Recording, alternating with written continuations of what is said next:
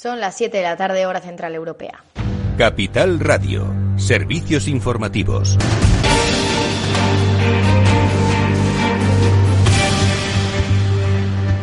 Muy buenas tardes. Sanidad registra un máximo de 3.715 casos en 24 horas y 131 muertos en los últimos siete días. Es la primera vez que nuestro país supera la barrera de los 3.000 contagios al día desde el confinamiento y por comunidades autónomas destacó notablemente la de Madrid, que registró 1.535 nuevos casos, seguida del País Vasco con 472 y Aragón con 466. Por su parte, el número de muertos por la epidemia en el país en los últimos siete días ha sido de 131. También, eh, bueno, pues tenemos que mirar a otras, eh, otros, eh, otros asuntos. Por ejemplo, ojo a lo que está haciendo una medida que está imponiendo la Comunidad Valenciana. Sus empresas van a poder solicitar un ERTE por rebrote las empresas de esa comunidad que se hayan visto afectadas o se puedan ver afectadas por la adopción de medidas de restricción o contención y que como consecuencia vean impedida el desarrollo de su actividad van a poder tramitar ese expediente de regulación temporal de empleo por rebrote. También van a poder acogerse a estos ERTE rebrote las empresas de cualquier actividad o sector que vean impedida el desarrollo de su actividad por la adopción de nuevas medidas de restricción. La Unión Europea, vamos ya con otros asuntos, no reconoce el resultado de las elecciones de Bielorrusia. No fueron justas ni libres y no cumplieron los estándares. Lo dice el presidente del Consejo Europeo, Charles Michel, que convocó hoy a los líderes de los Estados miembros para abordar la situación de Bielorrusia después de que miles de personas desde hace más de una semana pues estuvieran saliendo a las calles para protestar contra ese recuento electoral de las autoridades que dio vencedor a Lukashenko con más del 80% de los votos y que fue tildado de fraudulento por la oposición. Además, el jefe del Consejo Europeo también ha llegado a hablar de sanciones hacia Bielorrusia. Esto decía. Nuestro mensaje es muy claro, detener la violencia y no aceptamos la impunidad, no toleramos la impunidad y por eso tomamos esta decisión tan importante. Es nuestra intención decidir sanciones, sanciones selectivas para apuntar a las personas, autoridades involucradas en el proceso de violencia o en la falsificación de las elecciones y continuaremos en las próximas horas, también en los próximos días, siguiendo de cerca la situación. No aceptamos la violencia. Y atención, eh, porque Apple ya vale dos billones de dólares y se convierte así en la empresa más valiosa del mundo. Dos billones, para que se hagan ustedes una idea, es prácticamente el doble del PIB de España. Por lo tanto, otra manera de decirlo es que Apple ya vale en bolsa el doble de la economía española. No es la primera vez que una empresa alcanza ese nivel en capitalización bursátil, es verdad. Ya lo hizo la petrolera Saudi Aramco al poco tiempo de estrenar su andadura en bolsa. Sin embargo, ha vuelto a caer por debajo de ese nivel y Apple es ya la única que vale más de dos billones de dólares en todo el mundo. La agencia SP avisa de una cascada de impagos de bonos basura en Europa. Se disparará, dice, en los próximos 12 meses hasta el 11,5% desde el 3,35% que se registró el pasado mes de junio, en el caso de que la recesión actual se prolongase a la segunda mitad del año o de que la recuperación prevista fuera más débil de lo anticipado. Y ya el último apunte, miramos hacia el mundo empresarial. Europa cancela sus operaciones en cinco países de América Latina en septiembre. Se va a limitar a vuelos semanales de repatriación Argentina, Bolivia, Colombia, Paraguay y por último Perú. La compañía ha explicado que esta decisión se produce debido al cierre de tráfico de pasajeros por la pandemia en algunos países de América. Esa es toda la información de la última hora y vamos a ver pues cómo han cerrado, vamos a recordar cómo han cerrado las bolsas europeas y ver qué está haciendo Wall Street. Claves del mercado.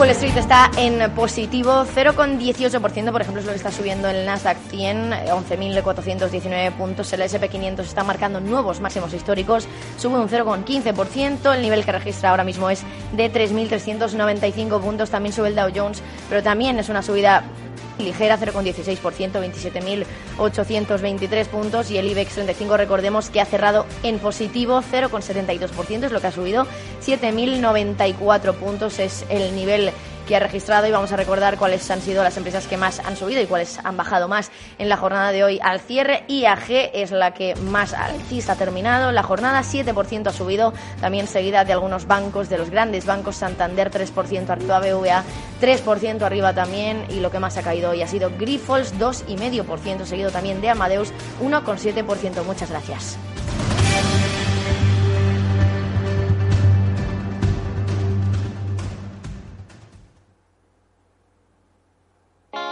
¿Está tu bufete bien posicionado en Google? El 77% de usuarios buscan los servicios que necesitan Internet. Si no te encuentran a ti, encontrarán a tu competencia. En comunicación jurídica llevamos 20 años ayudando a dar visibilidad a empresas del sector legal. Web corporativa, estrategias publicitarias, marketing en redes sociales. Infórmate en comunicacionjurídica.com o en el mail info arroba comunicacionjurídica.com. Comunicación Jurídica. Hacemos visible tu despacho. Riesgo 6 de 6. Este número es indicativo del riesgo del producto, siendo 1 indicativo del menor riesgo y 6 del mayor riesgo. ¿Inviertes en bolsa? Con XTB puedes comprar todo tipo de acciones al contado por solo 0,10%. Invierte en acciones y ETF sin costes de custodia. Infórmate en xtb.es.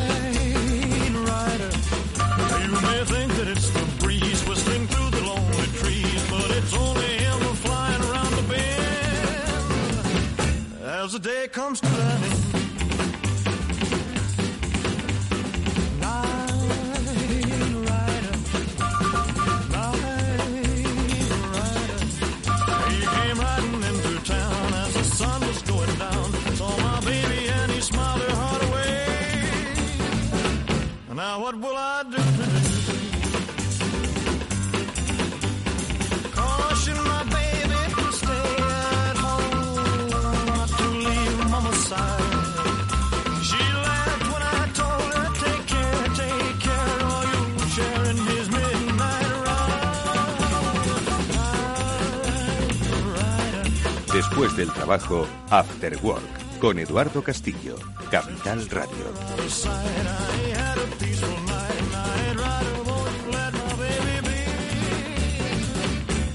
Pues ya estamos aquí.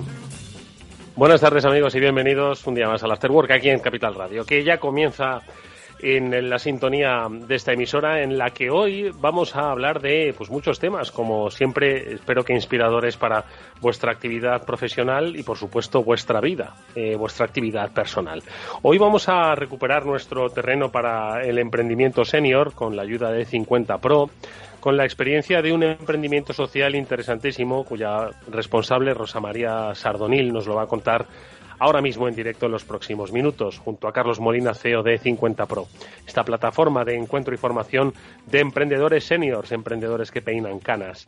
Eh, y luego, ¿qué más? Pues vamos a hablar de mucha tecnología hoy, porque va a ser protagonista con las dos iniciativas que van a pasar por el programa. Una de ellas que va a ayudar, pues, a, a través del marketing tecnológico, pues a incrementar las ventas eh, de los espacios físicos. ¿Cómo atraerlos en tiempos de cambio? Cambios derivados del coronavirus. Bueno, pues se lo preguntaremos al responsable de Neuromobile, a Raúl García Serapio. Enseguida también hablaremos con él. Y luego, ojo, que hay eh, espacio para la inteligencia artificial en el mundo jurídico y es que desde la editorial Lefebvre han conseguido poner al servicio de pues todos los abogados eh, un sistema que les va a simplificar muchísimo los procedimientos y la comprensión jurídica, sobre todo cuando se trasciendan fronteras. Nos lo va a contar su CEO José Ángel Santín. Bueno, pues de, todo esto y más vamos a hablar en el Afterwork que ya comienza. Vamos a saludar ya enseguida a nuestros invitados de 50 Pro.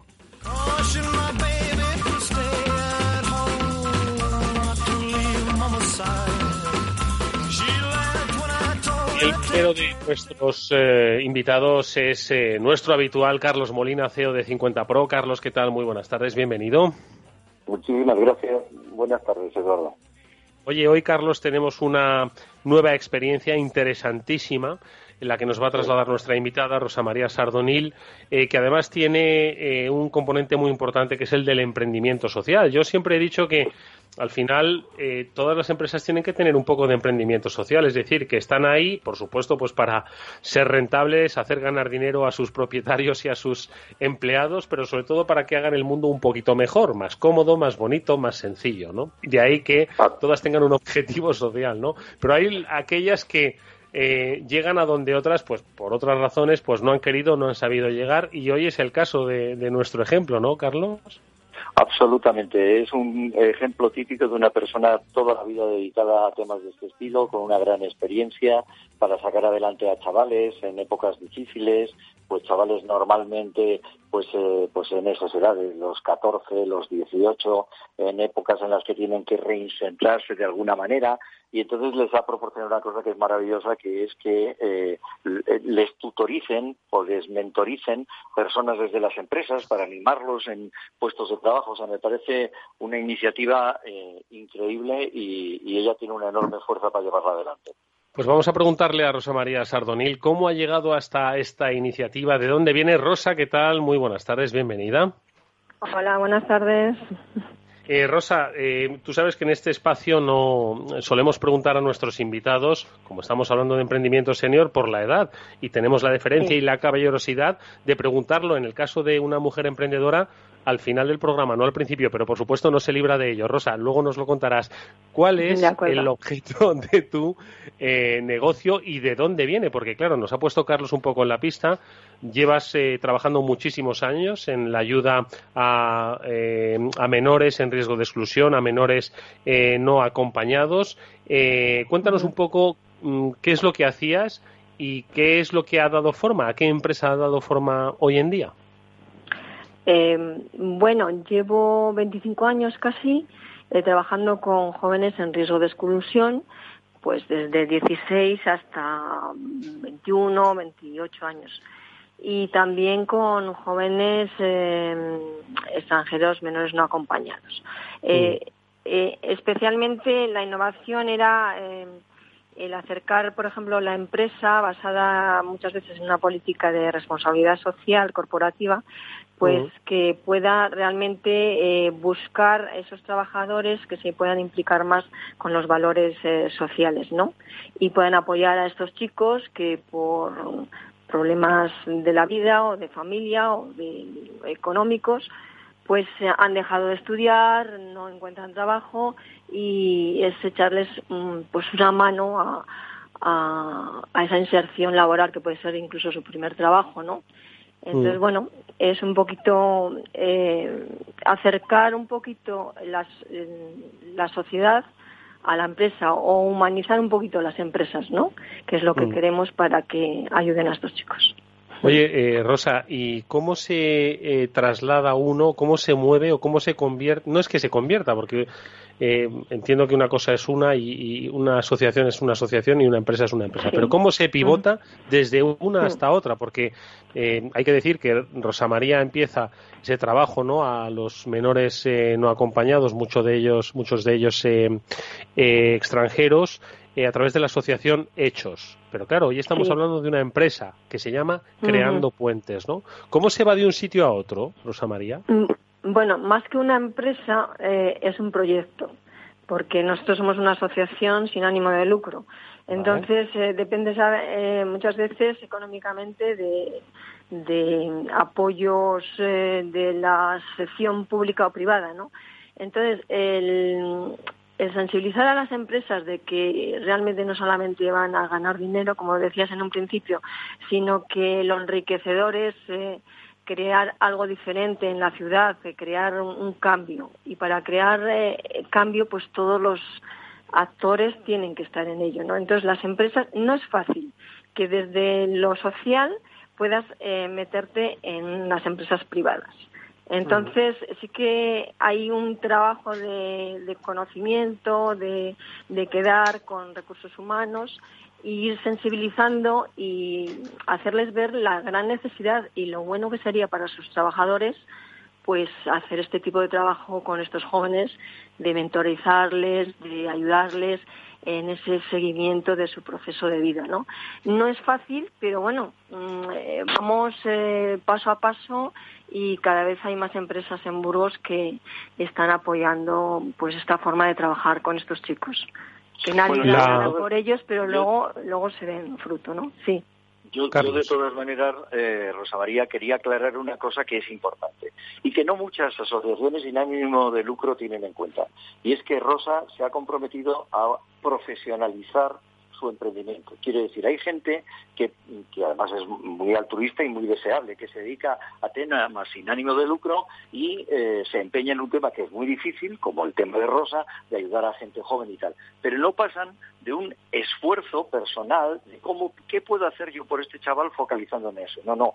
Rosa se ha tomado la molestia importante de profesionalizar su emprendimiento. Es decir, Rosa no solamente sabe de cómo ir a hablar a una eh, compañía de recursos humanos y cómo ir eh, eh, a hablar con los chavales para convencerles de que no se pongan brutos y que hagan caso y que progresen y tal. No es que Rosa tiene conocimientos de comunicación en empresas, de temas de finanzas, de temas... O sea, ha hecho una formación tan integral que evidentemente cada vez que va a haber una empresa, ella en su cabeza no tiene solo voy a pedir dinero y que me lo den. Mm. Está pensando cómo es esa empresa, qué tipología tiene, cómo le puede ayudar, de qué manera esa empresa puede apuntarse en su RSC específico lo que está ayudando. Es decir, mm, es un concepto muy profesional de cómo montar una ONG o una entidad sin ánimo de lucro pero profesionalmente, no como muchas que, bueno, en fin, solamente parece que se dedican a pedir, a pedir, a pedir dinero, que hacen unas labores importantísimas, pero no son profesionales en la gestión.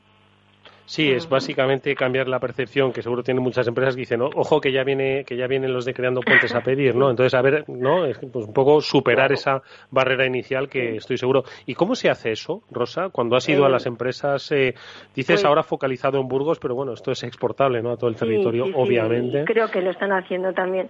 Pues eh, a veces es cambiar la mentalidad. Yo en un principio sí que tenía una mentalidad pues mm, como pobre, ¿no? De, bueno, si quieren apoyarnos y tal. Ahora es como decir, eh, mi producto es mis chicos. Entonces lo que tengo es que vender bien ese producto, ¿no?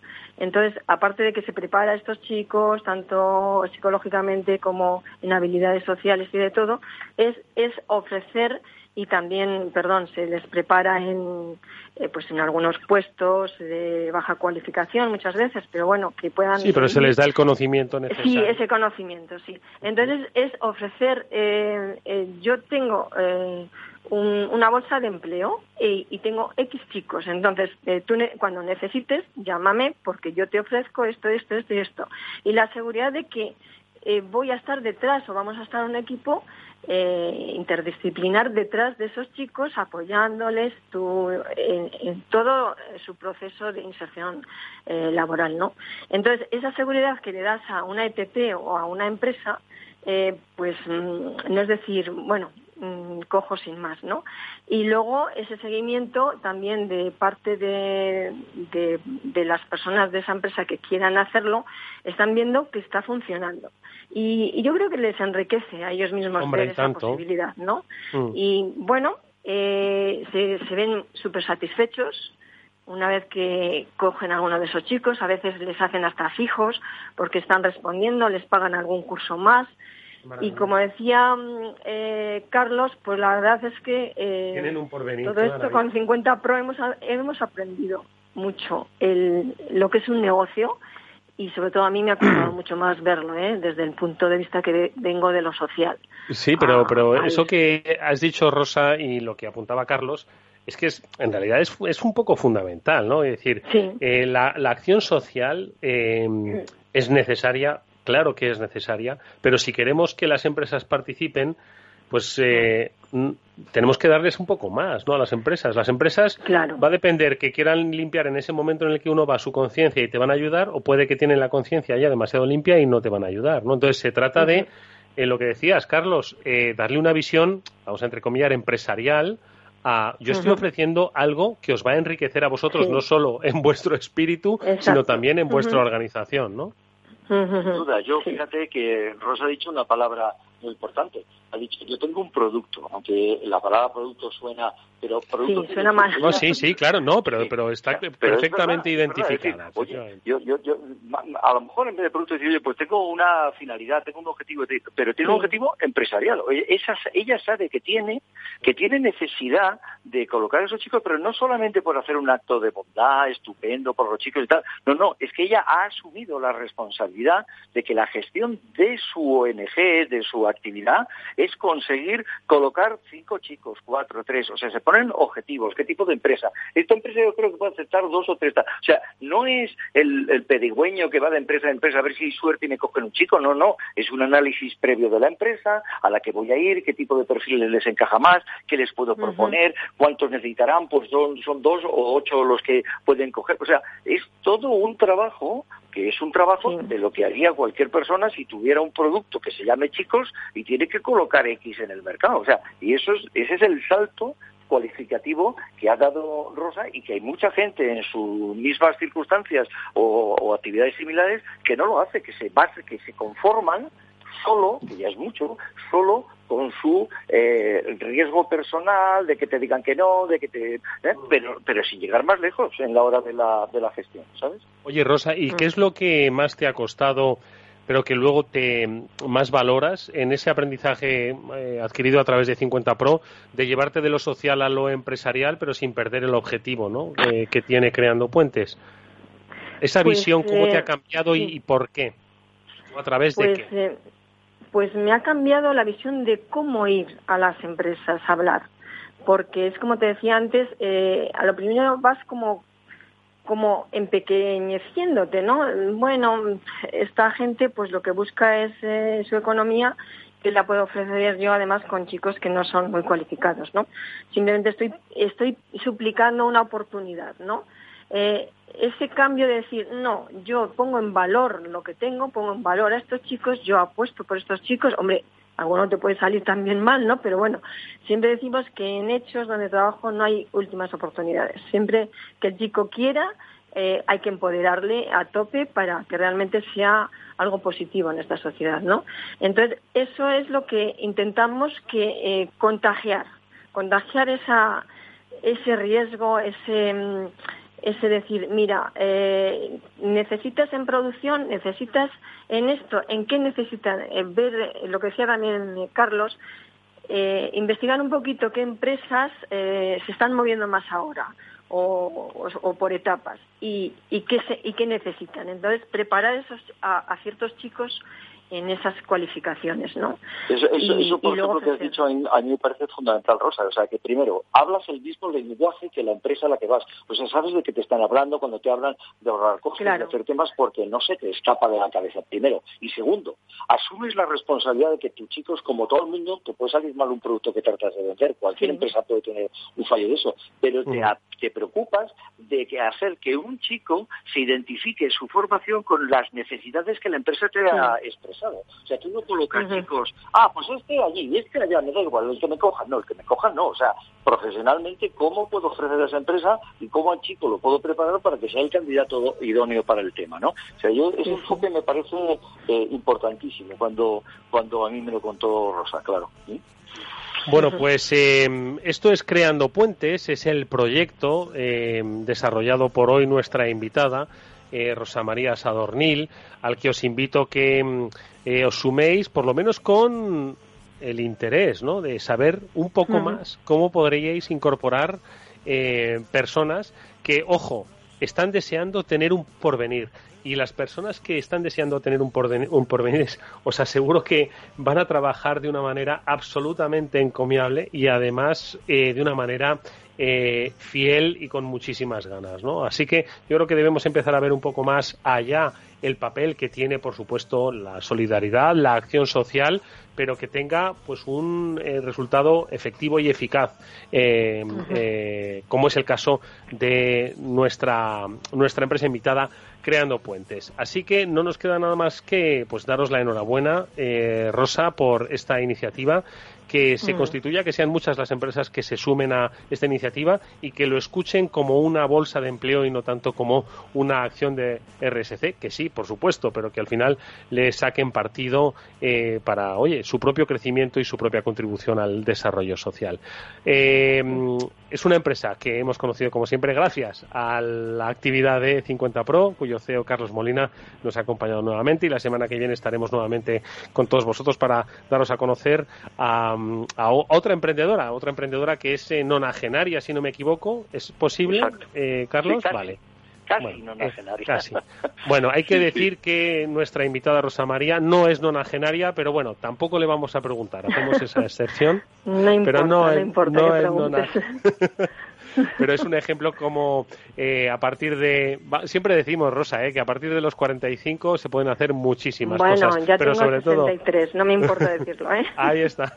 A los 63 también se pueden hacer muchísimas cosas adquiriendo conocimiento, como es el caso que han, eh, No, y- que han podido. Yo creo que yo creo que es muy importante eso, apuntar que el tema de emprendimiento, hay gente que le suena emprender como a alguien ambicioso de 25 años que quiere forrarse de dinero y tal, que no digo que esté mal, y me parece bien, y los hay, pero el emprendimiento es mucho más vasto. Esta misma mañana leí una noticia eh, de que parece que los seniors van a desaparecer de las grandes compañías porque las compañías no quieren a partir de ahora tener senior en las, en las eh, plantillas y lo que quieren es contratar freelance eh, para un proyecto, para otro proyecto y sin compromisos de tener pagos fijos. Bueno, es que la gente no se da cuenta que un freelance es un emprendedor. Sea, se, se le puede llamar con distintos nombres, pero un freelance que antes a lo mejor hacía solo una cosa, ahora tiene que preocuparse de ser suficientemente, eh, estar suficientemente capacitado para saber que tiene que comunicarse, para que la gente llegue a él, para que le compren, para que controlar cobros y pagos. En la... Todo eso, eso es un emprendedor. Eso es lo que lo que se llama emprendedor, independientemente de que trabajes solo, con dos personas, con tres, o que montes una empresa con cien. ¿eh? Pero el espíritu es el mismo que es el que intentamos nosotros eh, potenciar desde 50 Pro. Pues ahí están, los proyectos eh, hechos realidad, como es el caso de Creando Puentes de Rosa María Sardonil. Gracias, Rosa María. Mucha suerte para el Muchas futuro y gracias gracias, a Carlos. Un fuerte Un abrazo, Rosa. Adiós, adiós. Otro, gracias. Adiós, adiós. Adiós.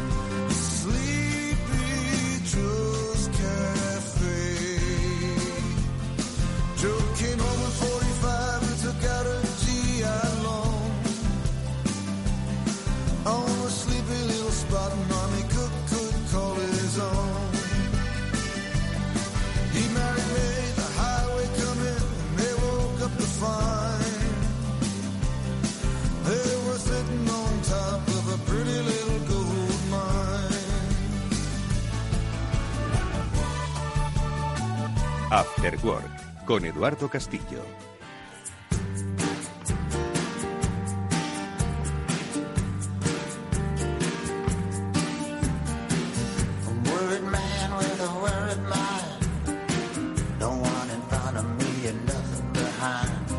Estoy seguro de que ya por fin habéis ido de compras, teníais muchas ganas de hacerlo. Bueno, estáis yendo un poco en modo prudente, ¿no? Pues por aquello del confinamiento y por supuesto lleváis vuestra mascarilla y vuestro gel hidroalcohólico en el bolsillo.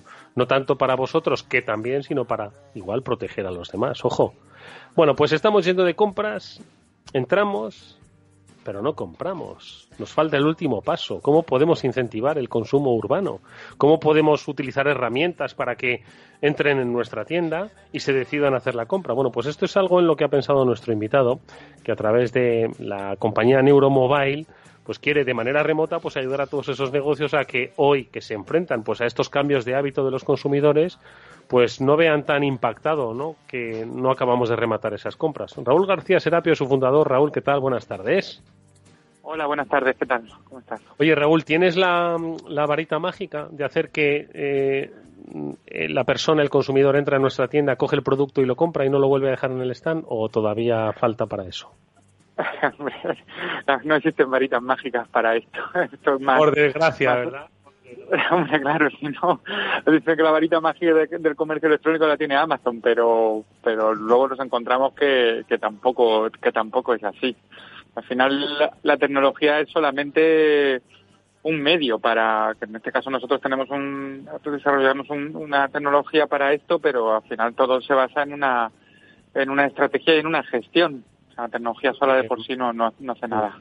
Porque vosotros, ¿qué es lo que habéis visto, Raúl, a través de Neuromobile que le pasaba y que le pasa a las empresas, quizás cada vez con más frecuencia, porque somos más de comercio electrónico y ahora de una manera inevitable por eh, las circunstancias derivadas de la COVID-19? ¿Qué es lo que habéis visto que están cambiando los hábitos de los consumidores? ¿En qué? Bueno, al final, eh, antes del antes del COVID teníamos la teníamos como la especie de leyenda urbana de que el comercio electrónico, que todo el mundo comprábamos en el comercio electrónico, cuando cuando la realidad es que el impacto sobre las ventas totales era mínimo, no, no llegaba al 8% del total del total de la compra. Somos un somos una sociedad que le gusta comprar en la en la tienda física.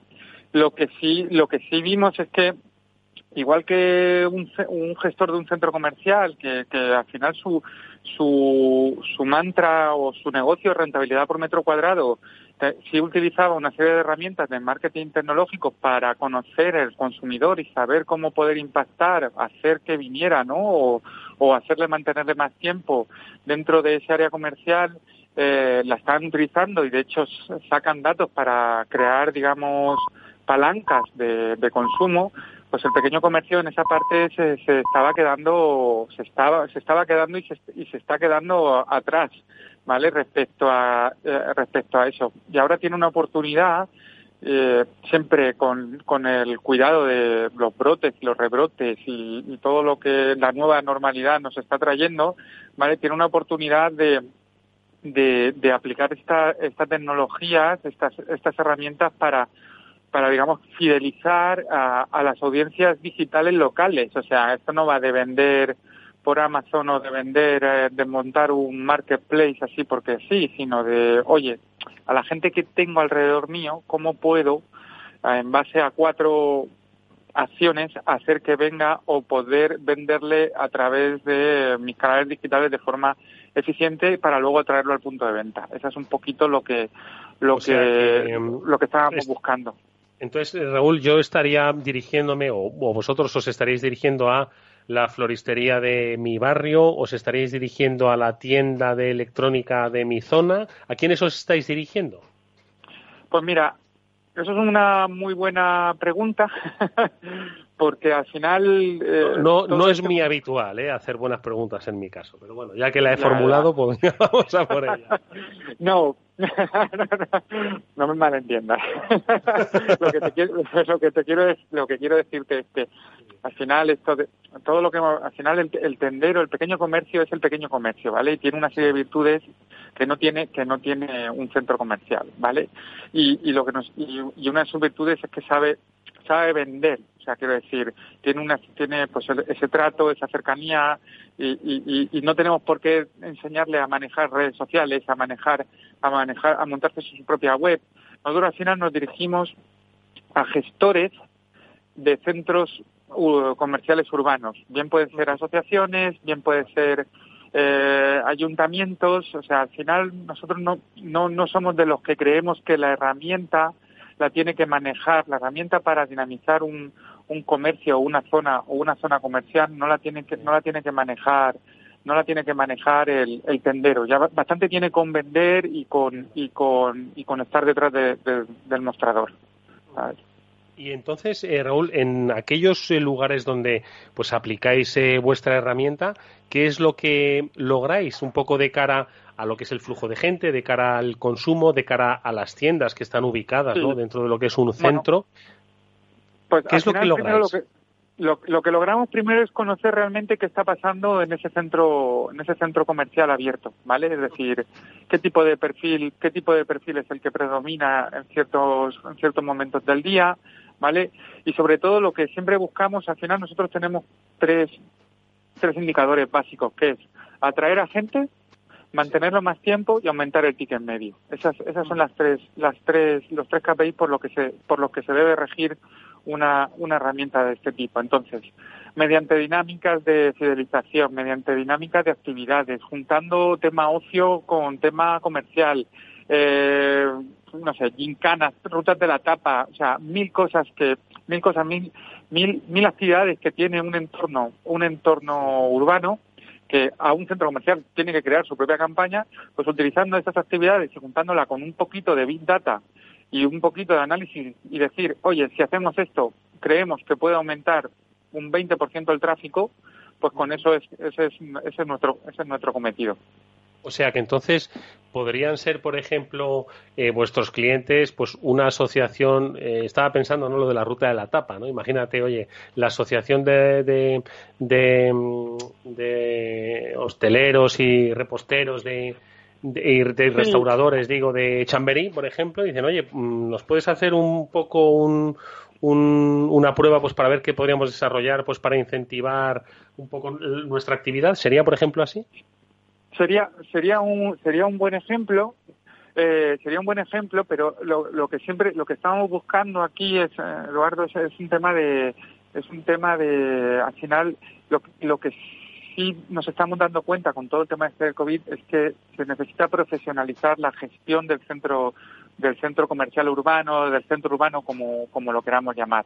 En este caso, nosotros en los proyectos en los que estamos entrando son ciudades que son desde 30.000 habitantes a, a, a 300.000, ¿vale? Donde, donde, nuestro, donde nuestro gestor, pues en este caso son asociaciones de, de comerciantes que son proactivas. ¿Vale? Que esa es la diferencia. La diferencia es que son realmente son muy proactivas. Han sido muy proactivas en, en lo físico, es decir, no han, no han parado a hacer iniciativas y tal, y ahora se han tenido que convertir así de la noche a la mañana en digital, porque ha venido un tsunami, esto no es una transformación digital, esto es un tsunami digital, pero han tenido que convertirse muy proactivos digitalmente para, para, pues, bueno, para sobrepasar esta, esta situación. Pero es buscar, nosotros eh, creemos mucho en que no creo que tarde mucho en darse cuenta, tanto administraciones como instituciones, en que la profesionalización del centro urbano, ¿vale? Eh, es, una necesidad imperiosa. Oye, eh, ¿dónde estáis? Estáis en Murcia, pero operando internacionalmente, ¿no? Sí, nosotros decimos que estamos en Nacho Valley, que es, que es el, el Silicon Valley de, Europa. Y sí, sí, tenemos, bueno, estamos en Europa, pues Finlandia, Rumanía, Italia, España, Portugal, tenemos tenido proyectos en Colombia, estamos viendo proyectos en Rusia, también tenemos algún proyectito bastante bastante verde, pero que creemos que puede tener por Argentina, o sea, ahora mismo ahora mismo si nos estamos lo que nos permite lo que nos permite la globalización está movernos. Bueno pues eh, que sepáis que si queréis eh, que el big data que la inteligencia artificial la tecnología os ayude a incentivar el consumo urbano de vuestras ciudades de vuestras áreas de vuestras zonas pues aquí tenéis la herramienta. Se llama Neuromobile y su fundador y máximo responsable, Raúl García Serapio, nos ha acompañado, la ha compartido con nosotros. Mucha suerte para, para el futuro, Raúl, que vaya muy bien. Hacho Valley, creo que hablaremos mucho más ¿eh? en Murcia. La gente quizás no lo sepa, pero hay un emprendimiento tecnológico interesantísimo y en muchas ocasiones ya hemos conocido eh, empresas muy destacadas y que lo van a ser todavía más. Ojalá sea el caso de Neuromobile. Raúl, gracias, mucha suerte. Hasta muy pronto. Muchas gracias, Eduardo. Un fuerte para reflexionar, para valorar, para decidir. After Work.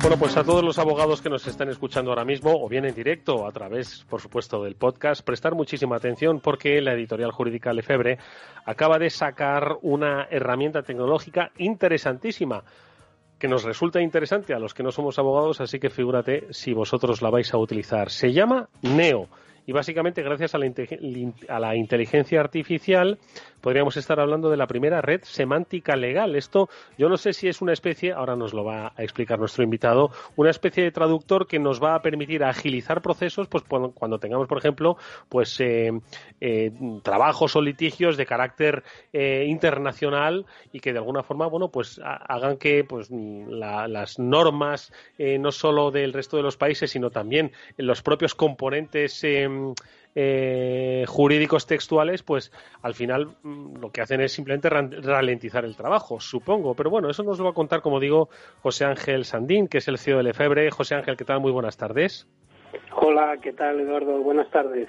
Oye, cuéntanos, porque nosotros siempre estamos muy acostumbrados ¿no? a hablar de tecnología y a hablar de la implementación y la transformación digital gracias a la tecnología de numerosos sectores de la actividad. Pero siempre que llega el sector jurídico y hablamos de los e abogados, nos ponemos muy contentos porque da la sensación de que, como los códigos penales son del siglo XIX, pues que estos no tienen cabida, ¿no? que la tecnología no tiene cabida ¿no? en, su, en su haber y todo lo contrario. ¿no? Creo que además son herramientas que hacen pues muchísimo más eficaz el trabajo y, por supuesto, el desarrollo de la actividad económica. ¿Qué es NEO exactamente? ¿Qué es lo que habéis creado en Lefebvre? Bueno, efectivamente, lo que decía sobre los abogados es, cierto. O sea, no, no solían ser un, un, un, colectivo muy, muy tecnológico, pero sí es verdad que en los últimos años han acelerado, lógicamente, su adaptación y ahora mismo se puede decir que están viento en popa.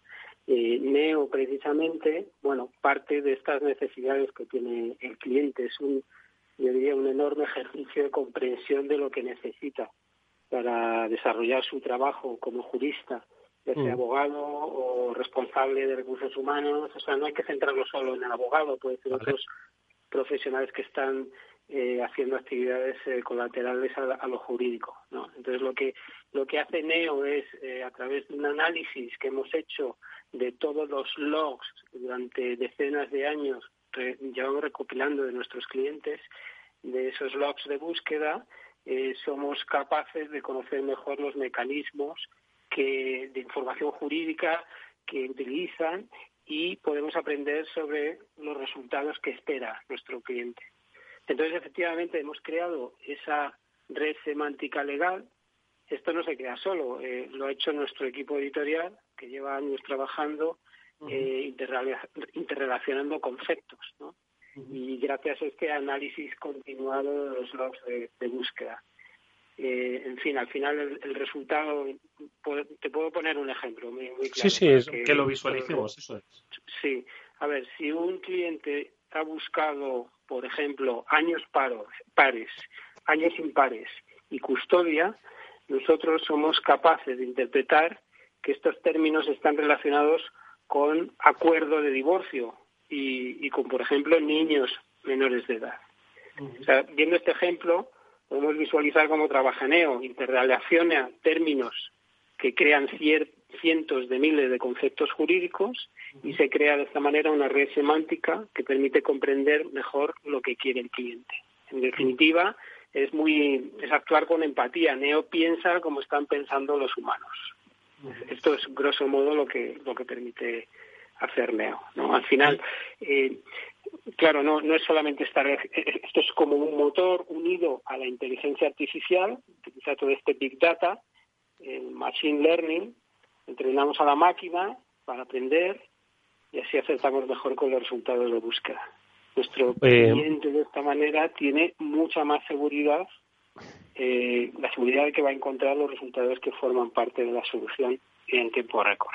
Porque, José Ángel, precisamente por eso te quería preguntar, es decir, sin Neo, eh, ahora mismo un despacho o un área de recursos humanos, eh, cuando pues, realiza un trabajo, una consulta o, quiere acometer un, procedimiento, sin Neo, ¿Cómo sería? ¿Se tarda más? ¿Costaría más? ¿Tiene que dedicar más recursos, más tiempo? Eh, con Neo al final estamos agilizando eh, esos procesos. ¿Cuál es un poco esa sustitución? Dicen que las máquinas pues vienen a sustituir esos, hacer más eficaces y eficientes ¿no? los procesos que todavía seguimos haciendo con las manos. ¿no? Entonces, ¿este es el caso de, Neo, José Ángel? Sí, efectivamente. Mira, podemos usar como ejemplo lo que ha pasado con el COVID-19. De repente eh, ha habido una producción normativa enorme, prácticamente a diario veíamos que el gobierno sacaba un nuevo Real Decreto, los abogados a la vez, mientras tenían que ponerse al día de estas novedades jurídicas, estaban recibiendo miles de peticiones de sus clientes por toda la inseguridad que esto les creaba, querían hacer ERTE rápidamente, reorganizar sus negocios, etcétera. Entonces la misión del abogado es darles seguridad de que están aplicando la, norma correcta y de la manera adecuada. ¿Esto cómo lo hace el abogado? Bueno, al final necesita eh, consultar bases de datos de información. No solamente con respecto a lo nuevo que ha salido, que obviamente eso lo incorporamos inmediatamente a nuestros sistemas, sino también utilizando los 6 millones de, sentencias que hay ahora mismo en el, en el ordenamiento jurídico español, más la legislación, más la doctrina administrativa y claro navegar, entre todo este Mario Magnum es un ejercicio entiendo ¿Qué es, ¿qué es lo que hace Neo? bueno pues como comprende eh, la consulta que quiere hacer el cliente es capaz la ordena la racionaliza es capaz de ofrecer los resultados una lista de resultados corta y una lista de resultados con mucha relevancia, es decir, las soluciones que va a encontrar allí eh, las primeras que va a encontrar es como un Google, el Google de lo jurídico. es lo que estaba, lo estaba apuntando. Digo, esto es un Google jurídico inteligente, ¿no? que te da además los resultados, pues que no tienes que irte a la segunda página de Google, ¿no? Exactamente, exactamente. Es, es lo que más se parece. Y bueno, en el caso de Neo tiene otra peculiaridad que, que es muy diferencial. Lefebvre no sé si lo conoces bien, si lo conocen nuestros nuestros eh, escuchantes, pues eh, a ver, Lefebvre lleva más de 30 años en el mercado, su producto estrella ha sido siempre los mementos, muchos de los abogados que nos escuchen o asesores fiscales, laborales, pues conocerán el memento fiscal, el memento social. Estos son obras de información jurídica que lo que hacen es analizar la información, sintetizarla, de tal manera que el usuario que se enfrente a un problema va a encontrar entre los resultados de su búsqueda los textos de los mementos que inmediatamente le van a centrar en la solución. Mm. esto, esto es mm. absolutamente grave porque para él va a suponer una aceleración en el proceso de construcción de una, de una solución enorme. Y además, tener la seguridad de que no se deja nada fuera, porque actúa sobre una síntesis hecha que le da una idea de conjunto y luego puede profundizar en los diferentes elementos. Y, un aspecto más, eh, José Ángel, el que decías que era no solo es eh, patrimonio de, la ciencia jurídica, sino que también el área de los recursos humanos. ¿Quién es más y por qué se pueden eh, beneficiar en este caso de, los contenidos de NEO? Bien, yo hacía alusión efectivamente a los responsables de recursos humanos. la conflictividad laboral les llega muchas veces un poco de, de manera muy directa y muchos de estos eh, responsables de recursos humanos suelen tirar de abogados para resolver sus dudas. Pero es mucho mejor hacer eso con una buena idea ya de, de, la génesis o de, de, lo que compone el problema. De esta, de esta forma pueden dialogar o plantear las cosas mm, de una manera más eficaz a su, a su abogado o incluso resolverlo ellos mismos. Si es una gran empresa, eh, obviamente es posible que tenga hasta un equipo jurídico dentro que se esté ocupando de determinadas cuestiones laborales. Y luego, si bajamos ya a un terreno de pyme, tenemos contenidos jurídicos específicos para ese nivel de, de conocimiento jurídico que pueden ser muy tan tan evolucionado o tan intenso o profundo como lo que puede ser el de un abogado. Entonces, mm. para ellos tenemos textos hechos específicamente con el lenguaje un poco más llano, sin utilizar tanto término jurídico, yendo mucho más al grano y no entrando en una profundidad tan, tan excesiva. O sea que, claro, es que no hay dos clientes iguales. Dependiendo de, mm, de cómo sea el cliente, nuestro producto se puede adaptar en contenidos a la necesidad de ese cliente tanto al nivel de conocimiento jurídico como a las materias que trata. Si puede ser un civilista, a lo mejor, que atiende pues fundamentalmente divorcios, o puede ser un fiscalista o un mercantilista con muchísimo conocimiento jurídico. Sí, sí, sí. Seis millones, hoy seis millones de sentencias, oye, que están ahí. Fíjate, claro. Entonces, tenemos que imaginarnos que cada profesional va a encontrar, eh, va a poder mm, parametrizar su producto recortarlo según su necesidad de contenido. Entonces esto también es súper útil. Pues ahí está. Se llama Neo, es la herramienta de inteligencia artificial que Lefebvre pone al servicio de la comunidad jurídica y más allá, y cuyo CEO José Ángel Sandín nos la ha explicado estupendamente. Los abogados, ojo, que saben de tecnología, cada vez más. Gracias, José Ángel. Ha sido un placer. Un fuerte abrazo. Gracias a ti, Eduardo, y muchas, muchas felicidades por todo. Gracias. gracias.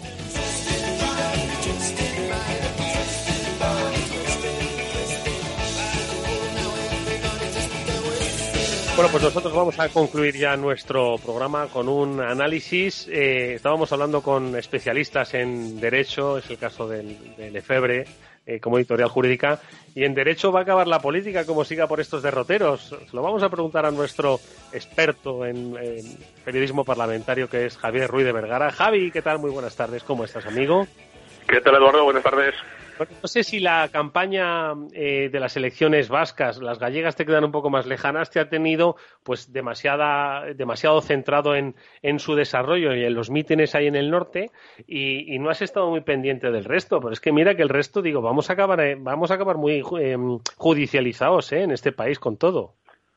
Fíjate, se ha producido un curioso contraste. Antiguamente se decía, cuando se hablaba de la política catalana, aquello del oasis, y, ahora uno se da cuenta que, esta campaña electoral eh, y, la política en Galicia y en el País Vasco, que son las otras dos nacionalidades históricas, son un auténtico oasis eh, si se compara con la política nacional, porque es verdad que las dos campañas han transcurrido con bastante normalidad, sin eh, más allá de algunos incidentes con el asunto de Vox en el País Vasco, y sí es verdad que estamos viendo que la política nacional del rey emérito para abajo mm, nos hace mirar casi todos los días a los tribunales, cosa que suele coincidir cuando los países atraviesan etapas, digamos, de inestabilidad política y de crispación mediática, que yo creo que son los dos, los dos ingredientes que, que reúne ahora gran cocido, que es la política española.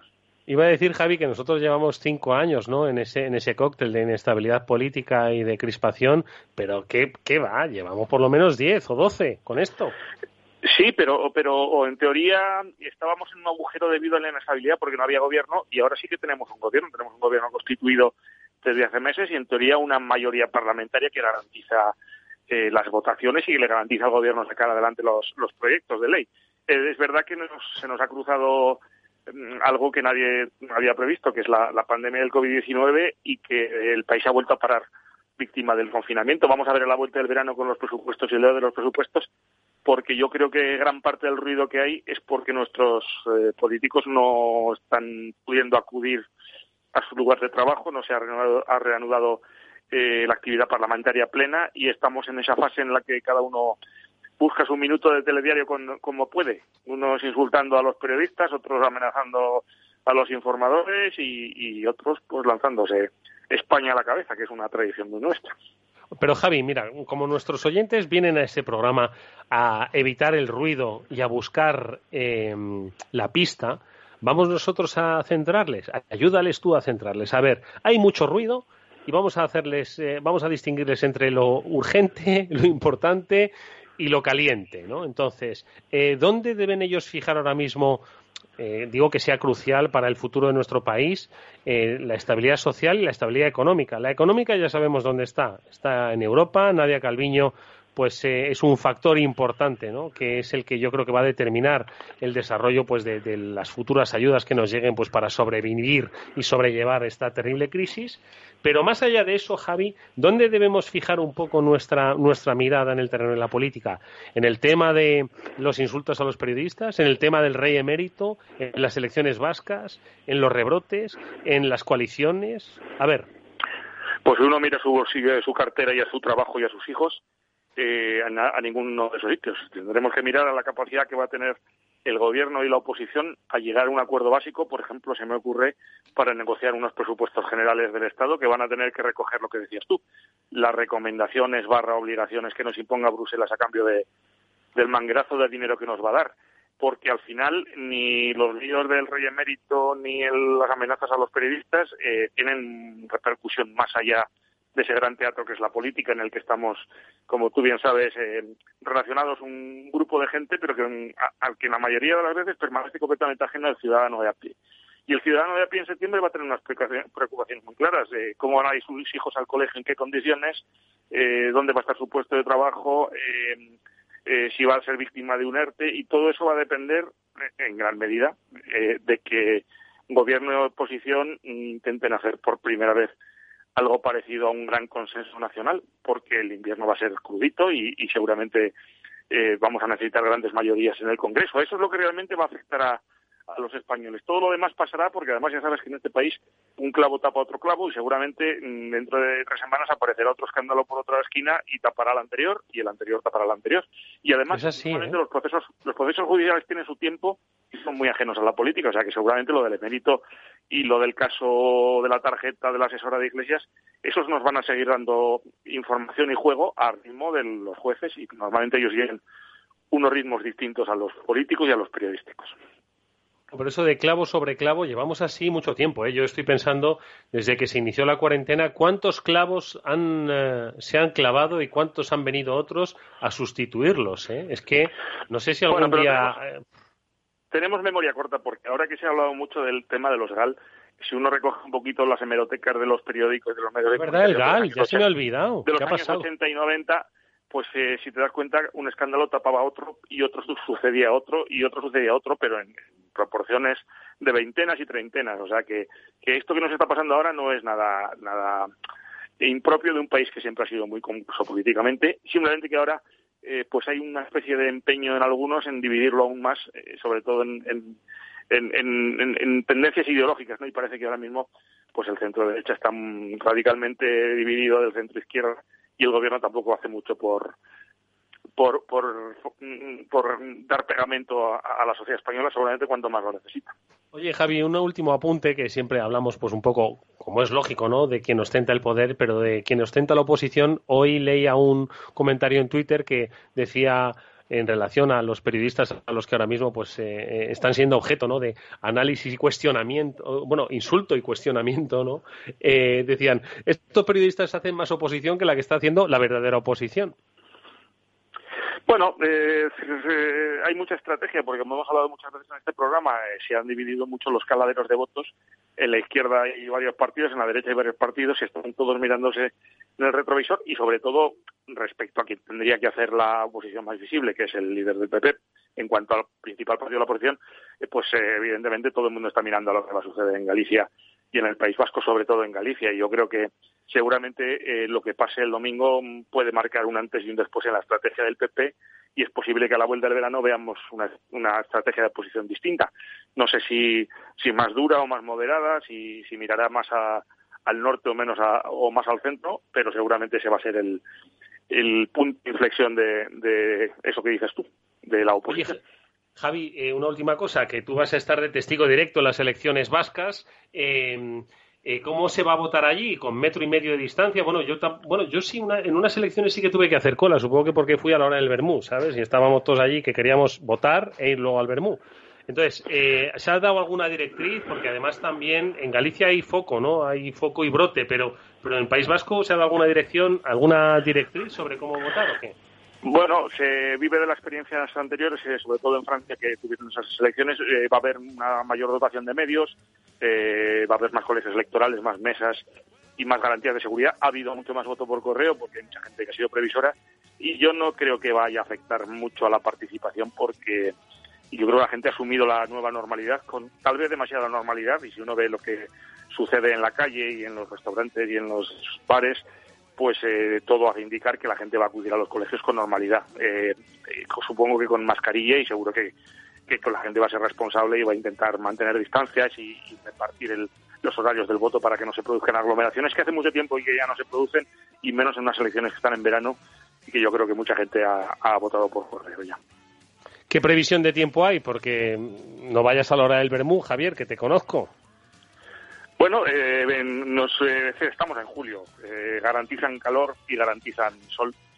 Y, y, sobre todo en, el oasis vasco y gallego se garantiza mucha poca, mucha poca imprevisión. Quiero decir que si tuviéramos que firmar las crónicas el jueves lo podríamos hacer perfectamente en los dos sitios porque todo apunta a que los que gobiernan van a ganar. En un lado queda saber si por mayoría absoluta y en otro el, el tamaño del, de la distancia con el segundo. Eso, eso es lo que está en juego realmente.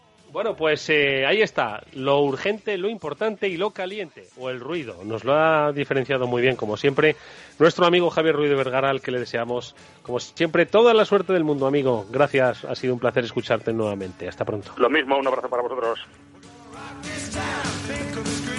Y como siempre nos despedimos dándos las gracias por estar ahí, especialmente a Néstor Betancor, que gestiona técnicamente el programa, y aquí Eduardo Castillo, agradecido de que estéis ahí. Hasta mañana.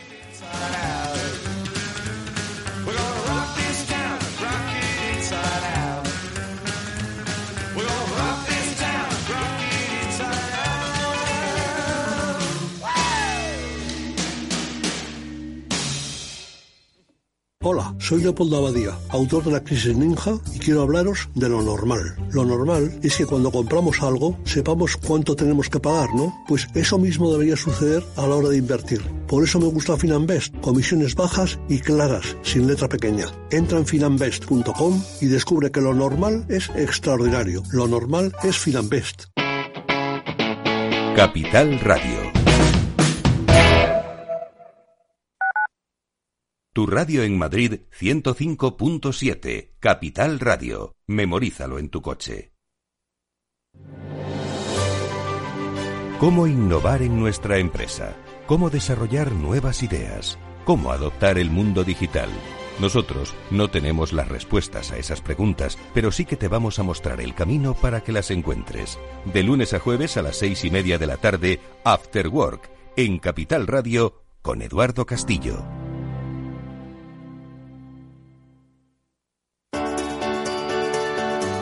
Capital Radio. Aportamos valor. Soy autónomo. ¿Tengo que pagar la cotización aunque no ingrese? Sí. Tienes que seguir pagando tus cotizaciones con independencia de tus ganancias, excepto si te das de baja como autónomo en la seguridad social. Capital Radio. Siente la economía.